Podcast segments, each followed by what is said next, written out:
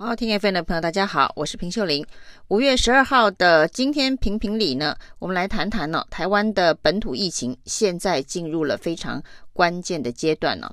那陈时中已经正式宣布，台湾进入了社区感染的阶段。那要进行二级的防疫准备哦。那二级的防疫准备，当然很多的防疫措施都提升哦。那包括了室内一百人的聚会，室外五百人以上的聚会，通通都要取消。所以呢，今天晚上呢，也是一片的艺文界的哀嚎，因为文化部已经宣布把各大大小小的艺文活动哦，基本上都已经取消。那在网络上还衍衍生了一波论战哦。那这个郎祖筠发文发了牢骚啊，就是艺文界这段期间以来过得非常的辛苦，那努力的排练，结果呢，因为这个疫情的破口呢，结果呢，努力都被抹杀了。那没想到居然呢，引来绿营的侧翼网民不断的进攻这些艺文界的粉专呢，让他感叹说，连抱怨都不能抱怨啊，这到底是什么世界啊？所以他赶紧删文了。那整个事件呢，到现在的确进入了这个二阶的社区感染阶段哦，对大家的生活都会造成很大的影响。那包括了一些娱乐场所，包括了一些这个商场，恐怕都会受到业绩很大的重创。那今天一大早呢，苏贞昌就跑到了指挥中心视察，那临时增加了行程，大家就知道有大事要发生了。没想到呢，苏贞昌的开场白啊。就是告诉大家说，人民该收心了。那好像是过去这段期间以来，都是因为人民太松懈，所以才会造成防疫的破口。这个说法呢，跟之前呢华航诺富特疫情发生的时候，苏贞昌的说法如出一辙哦。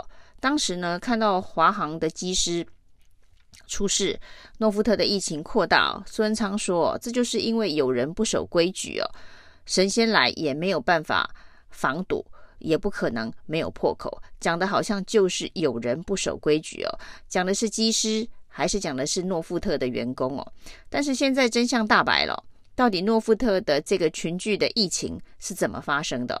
就是一个公文跑得比病毒慢的荒谬的。场景哦，出现在我们的政府机关当中哦。那从卫福部到桃园市政府，到交民航局，到交通部，然后到华航，到诺富特，有一份公文一直不断的在履行哦。那履行了两个多月，果然呢，最后诺富特就爆发了这个群聚的疫情哦。那虽然今天所发生的两起的本土的不明感染源的疫情，据说跟华航没有直接的关系哦，但是其实呢。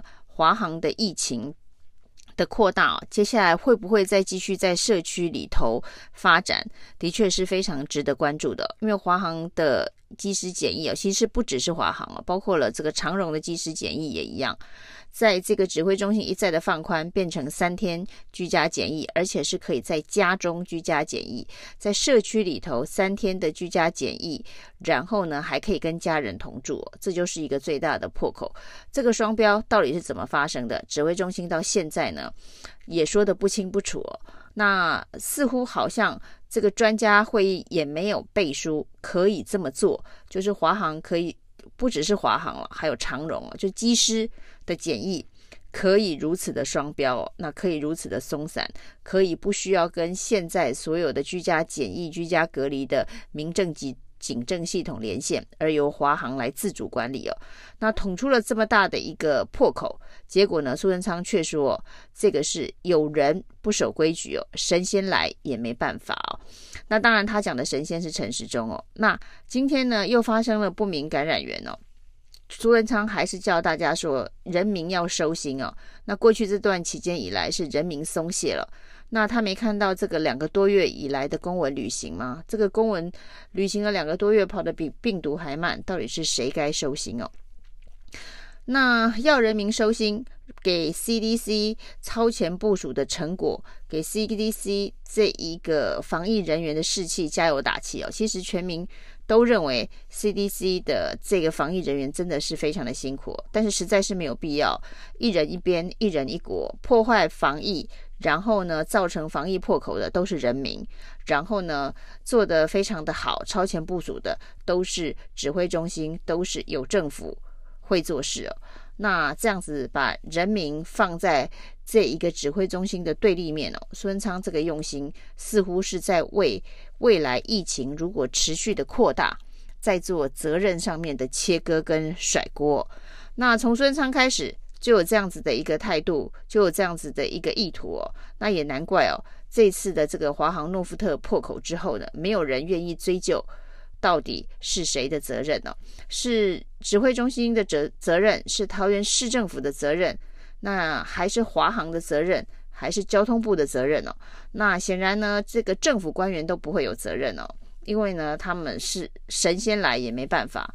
那现在呢，看起来就是唯一推给华航。但是，就算你要把责任推给华航。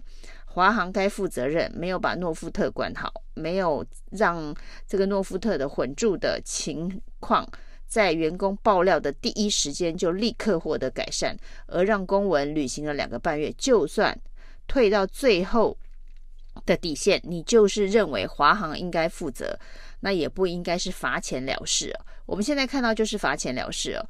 这个观光局罚了诺富特十五万啊，是罚华航啊。那桃园市政府罚了一百多万呢，罚了华航啊。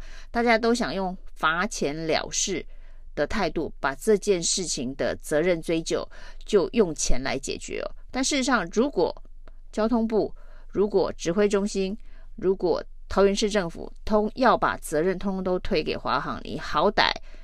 把华航的高层拖出来，叫他讲清楚，把责任扛下来，至少换个董事长给人民看一看哦。就是这段期间以来，如果是华航的管理不当，他必须自己负责，其他的这个督导的政府部门都没责任的话，那也要至少做出断然的处置哦。到目前为止没看到，但是整个其实呢，最大的漏洞就是指挥中心哦同意。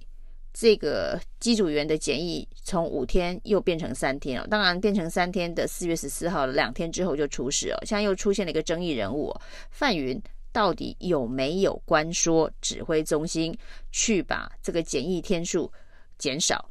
那到现在的说法是说范云只是开了一个普通的公听会，帮这个桃产总呢反映机师的心声哦，但是就是这么巧。在这个范云哦，这个非常有力的民进党不分区立委开了一个协调会之后，没多久呢，我们看了会议记录，是由卫福部的次长石崇良出席这一个会议啊。那结果呢，卫福部隔了几天就宣布说，这一个机组员的居家检疫可以从五天又变成三天了。那当然，陈时中最早的说法是说呢，不管是三天还是五天呢。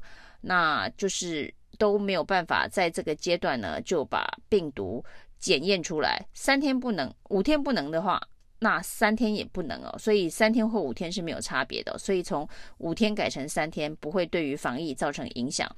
那不过呢，就在五天三五天改成三天的时候呢，台北市长柯文哲建议说，那机组员这一个三天实在太少，应该要是七天呢，或甚至跟一般的民众一样是十四天呢。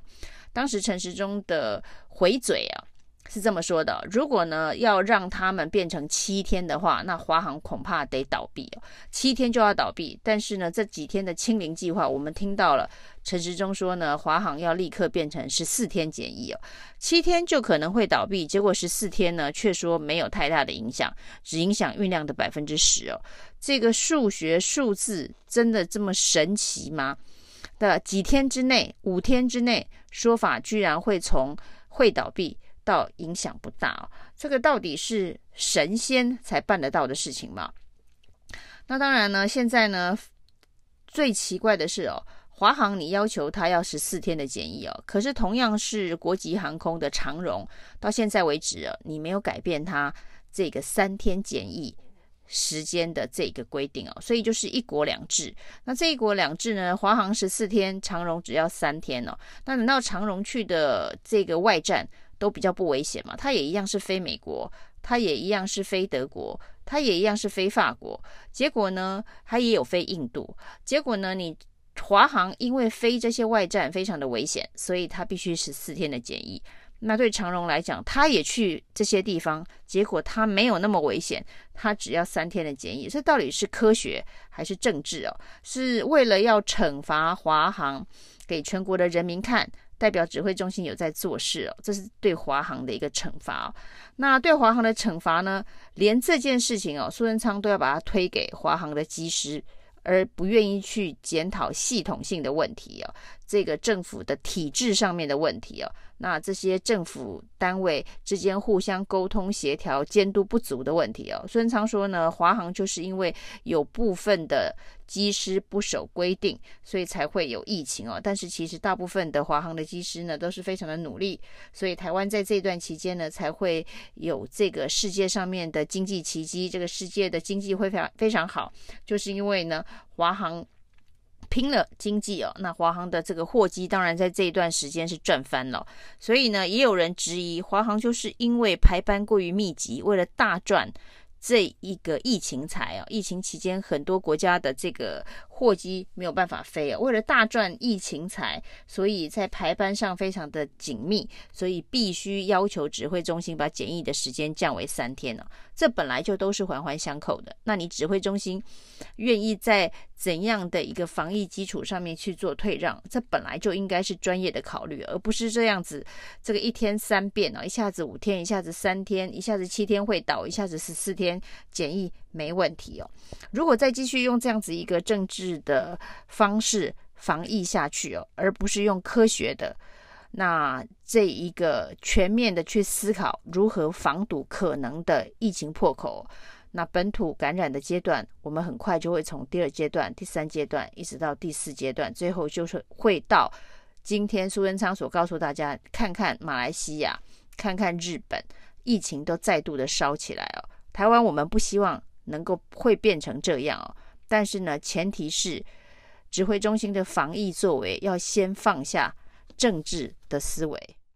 谢谢收听，请继续关注好好听 FM，并分享给您的好朋友。